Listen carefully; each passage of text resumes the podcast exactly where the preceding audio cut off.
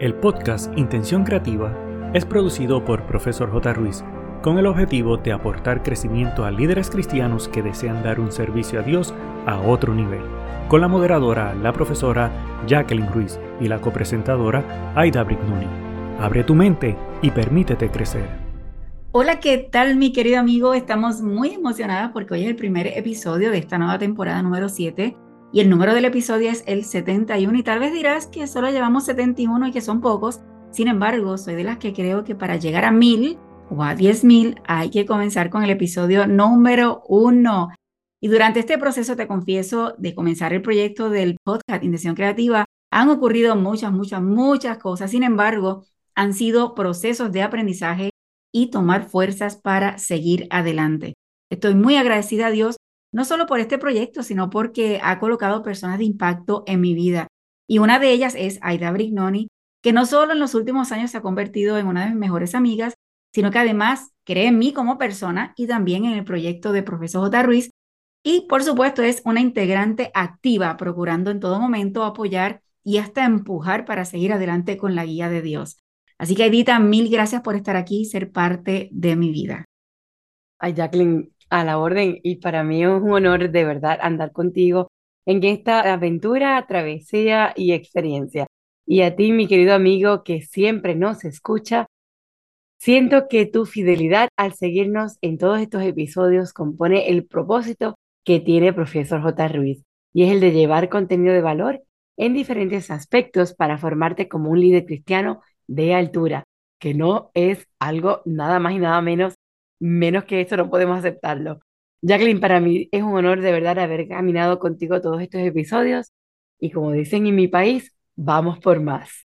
Y deseamos recordarte que el propósito de este podcast es para líderes cristianos que desean seguir creciendo para dar un servicio a Dios de excelencia.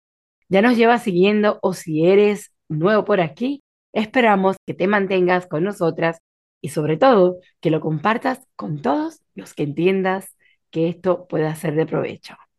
Llevamos una trayectoria de dando un dato curioso y hoy no es para menos en esta nueva temporada. Y el dato para hoy que quiero comentarte, Aidita y mi querido amigo, es que el 13 de octubre de este año es el segundo jueves de octubre y se celebra el Día Mundial de la Vista, una fecha decretada por la Organización Mundial de la Salud y conjuntamente con el Organismo Internacional de Prevención de la Ceguera. ¿Por qué se celebra este día? El objetivo es que podamos concienciar a las personas sobre los diferentes tipos de afecciones visuales, sus tratamientos y como casi todos son prevenibles o curables, evitando así que el paciente pierda totalmente la capacidad de ver. El lema de este año, del 2022, es Ama tus ojos, con el objetivo de no dejar a nadie atrás. Fíjate, me pregunto, ¿qué será después que tú ves perder la vista? es algo como que terrible. Y si naciste sin tener esta visión es también difícil.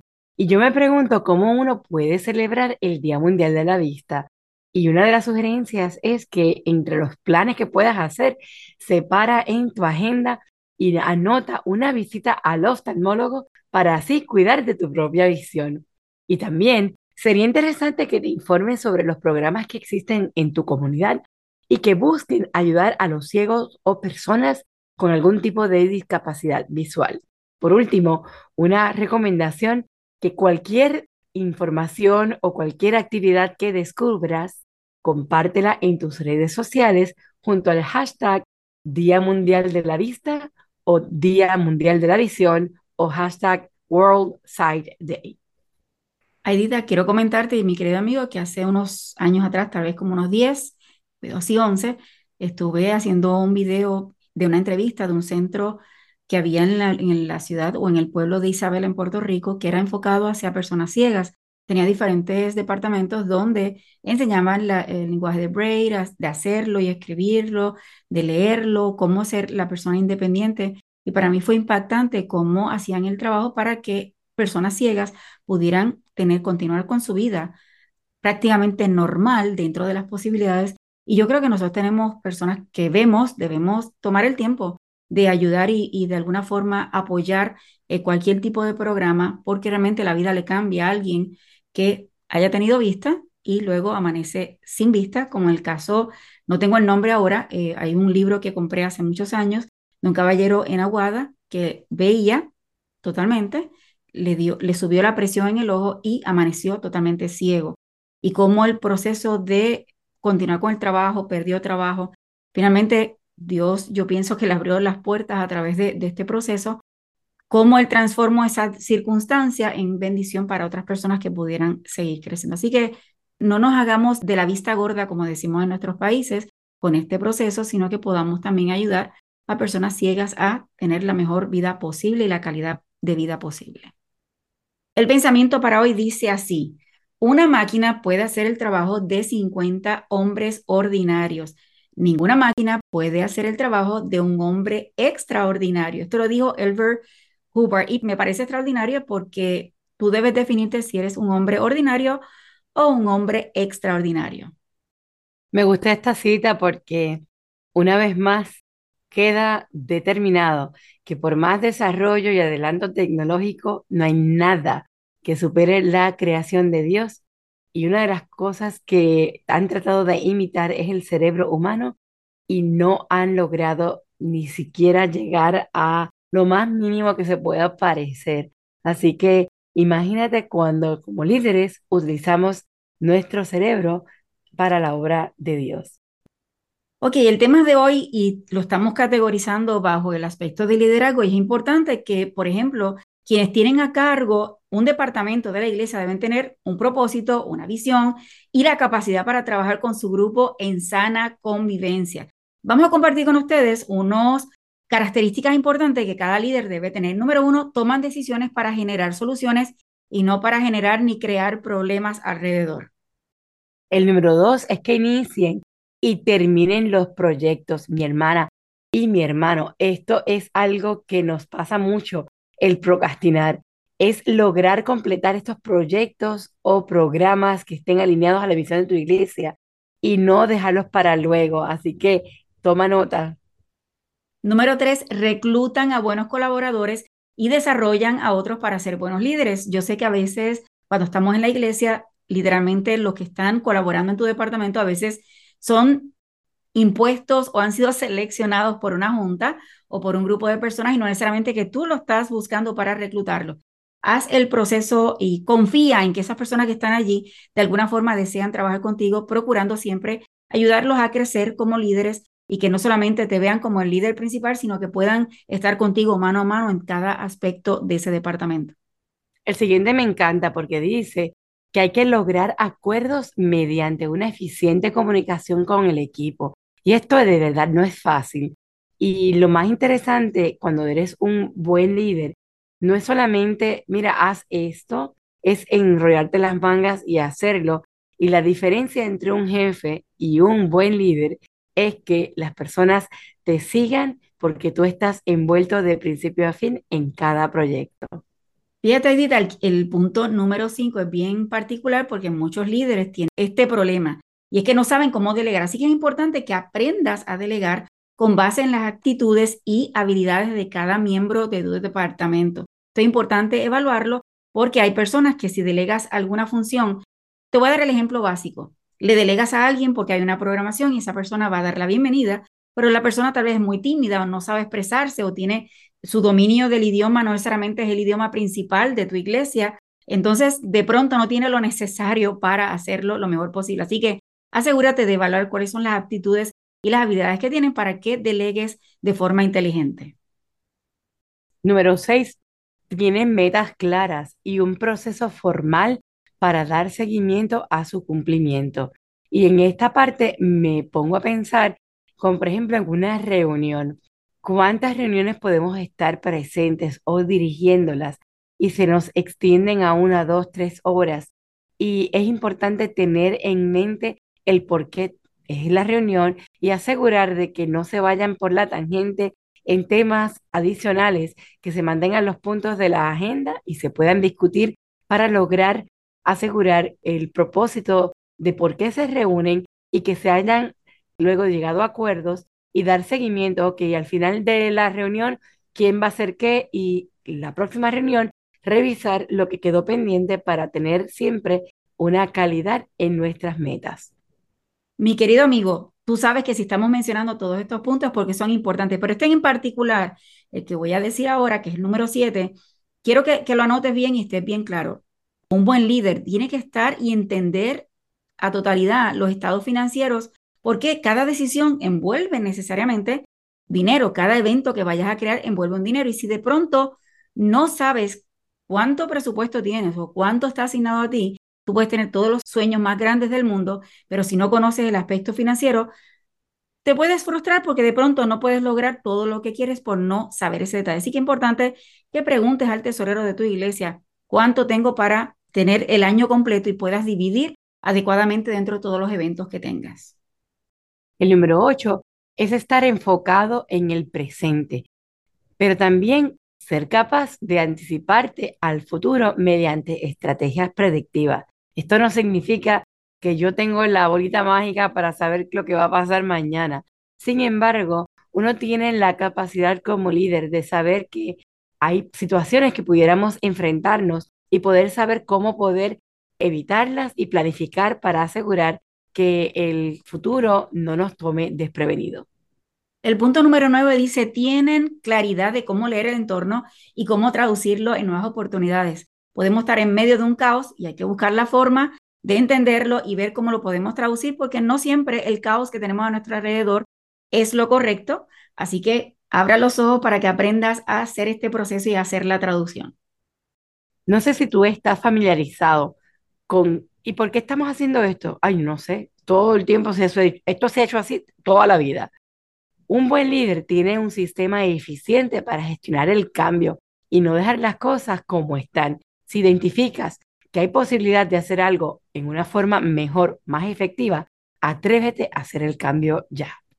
Mi querido amigo, el tema no termina aquí. Queremos trabajar de que recuerdes estas características que hemos mencionado de los líderes, pero eh, basado en estas características, el tema que queremos enfocarnos hoy es en compartir contigo 10 mandamientos para un líder que aprovecha la tecnología para beneficio de propagar o llevar la palabra de Dios a otro nivel y poder llevar el uso de la tecnología en la iglesia correctamente. Podemos ser buenos líderes, llevar estos 10 puntitos que mencionamos, pero la tecnología está para ayudarnos y yo creo que ha llegado a nuestras iglesias para quedarse. Así que por eso queremos comentar de estos 10 mandamientos para que un líder pueda aprovecharlo. Y vamos a comenzar con la 1. Dice, no harás o provocarás que tus publicaciones caigan en spam.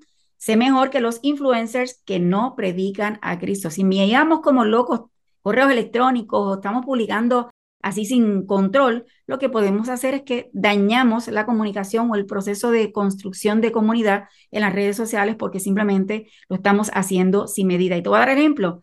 De pronto en tus redes sociales, en lo personal o incluso de la iglesia, publicaste tres cosas una detrás de la otra sin planificar espacios para que la persona pueda digerir esa publicación y que no y que sea en el horario correcto para que tu público objetivo pueda asimilarlo, aceptarlo y tal vez aplicarlo a su vida.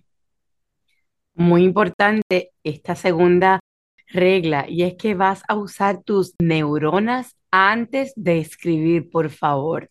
¿Y de qué estás hablando, Aida? Pues mira, Muchas cosas pueden sonar bonitas, pero pueden ser antibíblicas. Así que como líder tienes la responsabilidad espiritual de ser bíblicamente correcto en todo lo que escribas.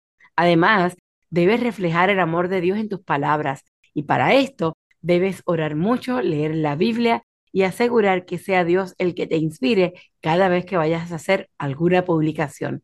Si no vas a hacer las cosas de la mejor forma posible, entonces, mejor es que no hagas nada. Totalmente de acuerdo contigo.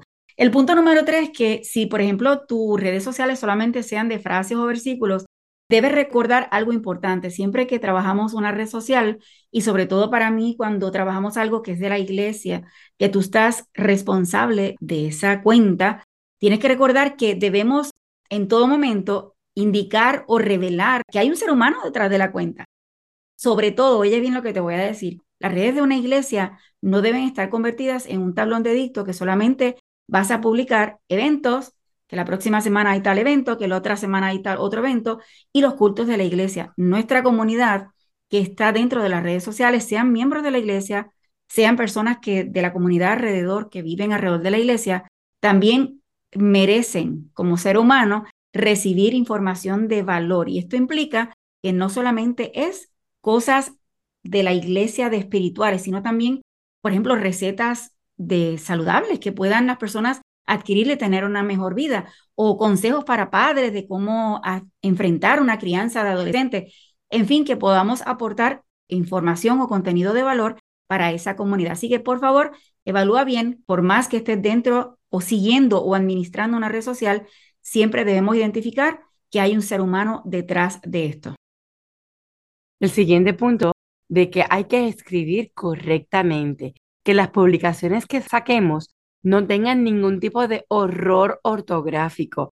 Y hay veces que pasamos por alto los acentos, a las comas, y es tan necesario que cada publicación, ay, olvídate de eso, eso no importa, seamos muy críticos y muy ojo a cada cosa que se publique. Y un consejo que siempre tomo en lo personal en mi trabajo es que cuando antes de enviar algún comunicado a los empleados o algo que se vaya a publicar en las redes sociales de la oficina, nosotros lo pasamos por varias personas, porque más de dos ojos, cuatro ojos ven mejor.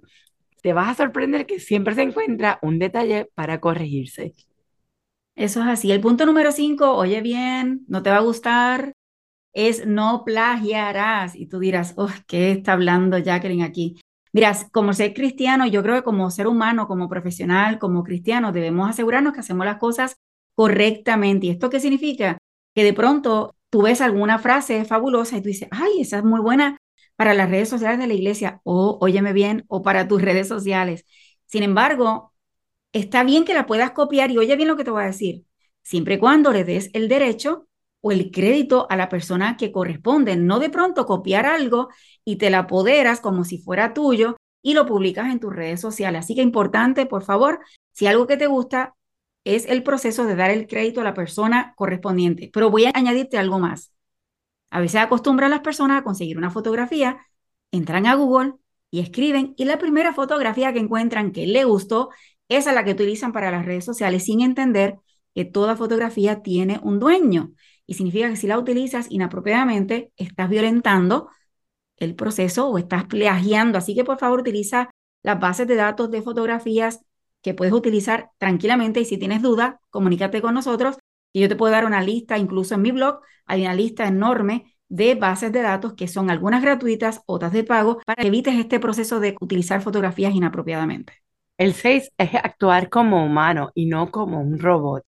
Y en este aspecto es necesario asegurar que toda cosa que se publique tenga esa personalidad cristiana, se vea que Dios está presente, pero a la vez que sea algo tangible para cada ser humano. Hay veces que nos ponemos, digo yo, celestialmente hablando muy lejos de una realidad y el que está leyendo dice, wow, yo no estoy a ese nivel, yo no estoy a esa categoría.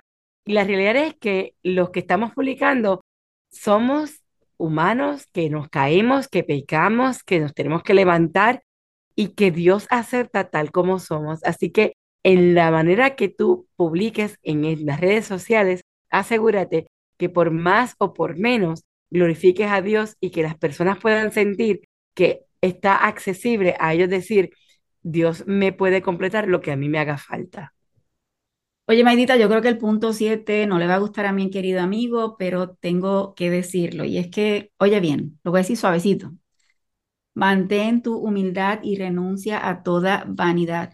No dejes por nada del mundo que se te suban los humos a la cabeza, como decimos en los países hispanos, que tal vez eh, de pronto te sientes una persona súper importante y que estás destacando en las redes sociales. Nosotros tenemos como personas que publicamos en las redes sociales, tenemos una responsabilidad sumamente grande y si somos y nos llamamos cristianos, debemos estar claros que cuando estamos en las redes sociales le representamos. Y oye bien lo que te voy a decir. Para ti tal vez es fácil si manejas las redes sociales de tu iglesia y tú dices, sí, claro, pues mira, sí, yo soy cristiano y publico y ahí me porto bien, pero en mis redes sociales personales yo hago lo que yo quiera. Si tú te llamas ser cristiano, también en tu red social tienes esa responsabilidad de glorificar el nombre de Dios en todo lo que haga. Y eso no significa que te vas a poner a predicar. pero significa que le vas a dar like a cosas correctas y no a cosas que tú entiendes que tu filosofía como cristiano no debe apoyar.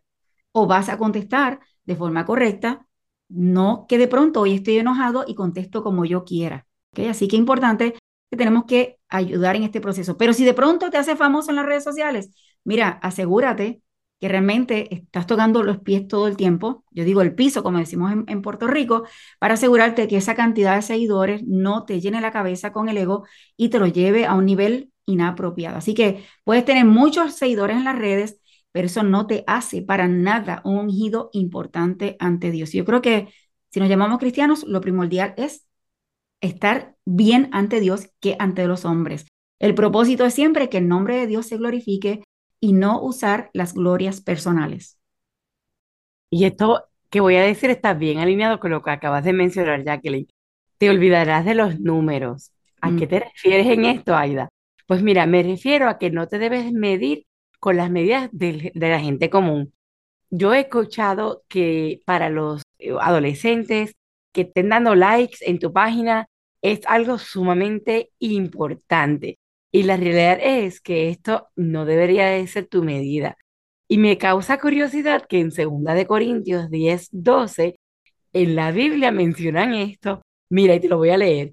Dice, porque no nos atrevemos a contarnos ni a compararnos con algunos que se alaban a sí mismos, pero ellos, midiéndose a sí mismos por sí mismos y comparándose consigo mismo, no son juiciosos.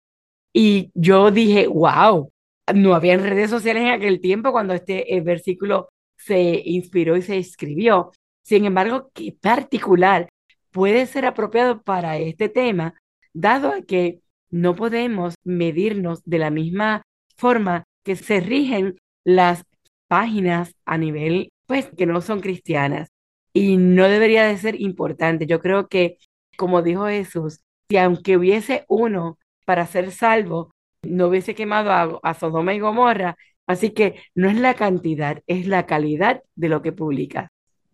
Te añado, Aidita, hace poco tuve una conversación con un cliente y estaba muy preocupado porque el live que estaban haciendo no estaba alcanzando la cantidad de números que él quería. Yo le dije, olvídate de los números. A veces podemos tener X cantidad de números pequeños en el proceso en vivo como tal, pero ese es material que está quedando en las redes sociales. Entonces, nuestra responsabilidad es añadir valor sin importar el número que estamos viendo de likes o, que lo compartimos.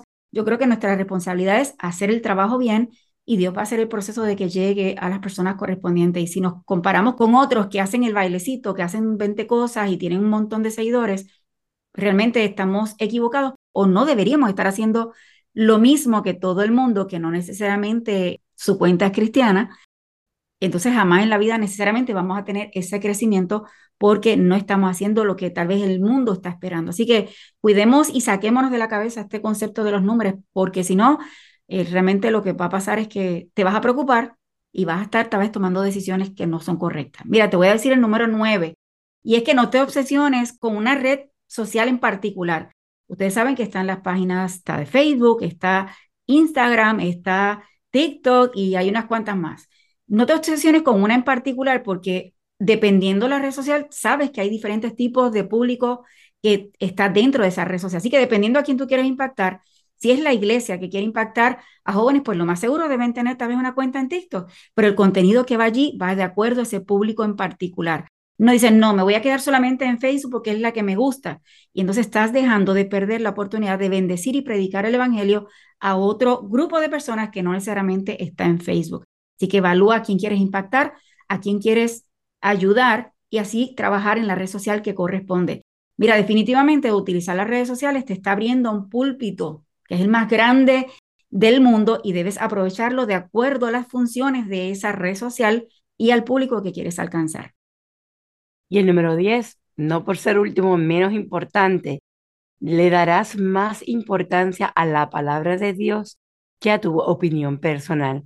Y esto parece ser que, ay, es algo que yo lo conozco, eso yo lo sé, Aida, porque tú lo dices. Y es que hay veces que caemos en esta dinámica de hablar nuestra postura personal a adjudicar a la Biblia y adaptarla a mi condición especial. No, no, pero esto me lo perdona o, esto se refiere a esto y no a lo otro.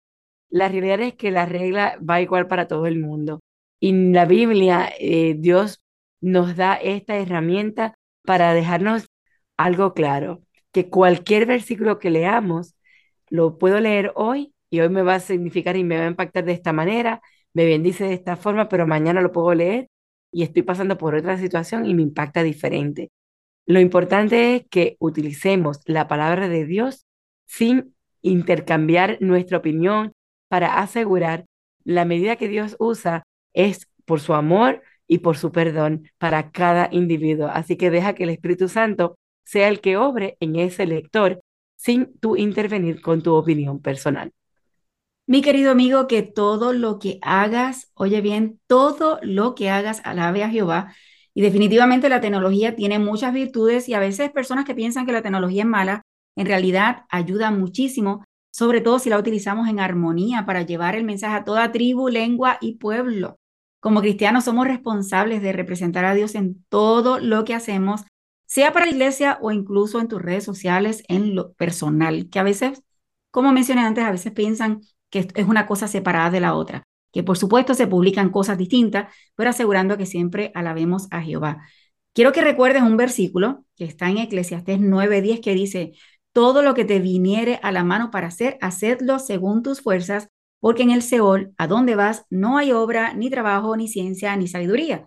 ¿Y por qué te traigo este versículo? A veces llega a tu mente y dice, oye, que, tal vez sería bueno publicar X o Y cosa en las redes sociales de la iglesia y lo analiza y hasta lo dialogas con, con algún líder de la iglesia y dan visto bueno. Así que hay a veces que, si tú no lo sabes, Dios te da pensamientos, ¿verdad? Y te ilumina para decir, mira, tal vez puedes hacer este proyecto y puedes hacer algo que nos requerirá esfuerzo, sí, que nos requerirá eh, tal vez más tiempo de lo que estamos pensando, es correcto, pero si Dios nos está pidiendo y nos está iluminando con algo en particular, sea para la iglesia o tus redes sociales, evalúa y abre tu corazón a la oportunidad y Dios te va a dar la capacidad. Así que aprovechemos cada minuto como líder cristiano, utilizar las redes sociales con la más alta ética y altura para representar a Dios. Sea un líder extraordinario, no solamente saber delegar, saber llevar una reunión, tener metas claras, sino también todos los elementos adicionales como la tecnología que podamos incorporarla para bendición no solamente de tu equipo, no solamente de la comunidad que tiene alrededor, sino para cada persona que es tocada por ella. Así que yo espero que con estos 10 mandamientos que te hemos compartido hayas tomado nota y te asegures que puedas aplicarlo, pero ya en tus redes sociales y en las de la iglesia. Si tienes dudas, recuerda comunicarte con nosotros para que te podamos ayudar. Muy agradecidas por tu fiel sintonía. Te esperamos el siguiente jueves con otro tema de contenido de valor para ti como líder cristiano. Ha sido un gusto de tu servidora Aida Brignoni y de la profesora Jacqueline Ruiz. El equipo de Profesor J. Ruiz agradece tu conexión y desea infinitas bendiciones para ti y toda tu familia. Importante, no olvides, número 1, hacer tu reseña y realizar la valorización de 5 estrellas. Número 2, activar el botón de suscribirte para que te lleguen las notificaciones. Número 3, hacer una toma de pantalla, compartirlo en tus redes sociales y con otros. Para conocer los servicios o seguir a la profesora Jacqueline Ruiz, escribe en tu navegador o red social arroba profesor J. Ruiz con doble S de sirviendo. Pero sobre todas las cosas, no te limites a nuevas oportunidades de aprendizaje. Recuerda que juntos podemos construir un legado de bendición.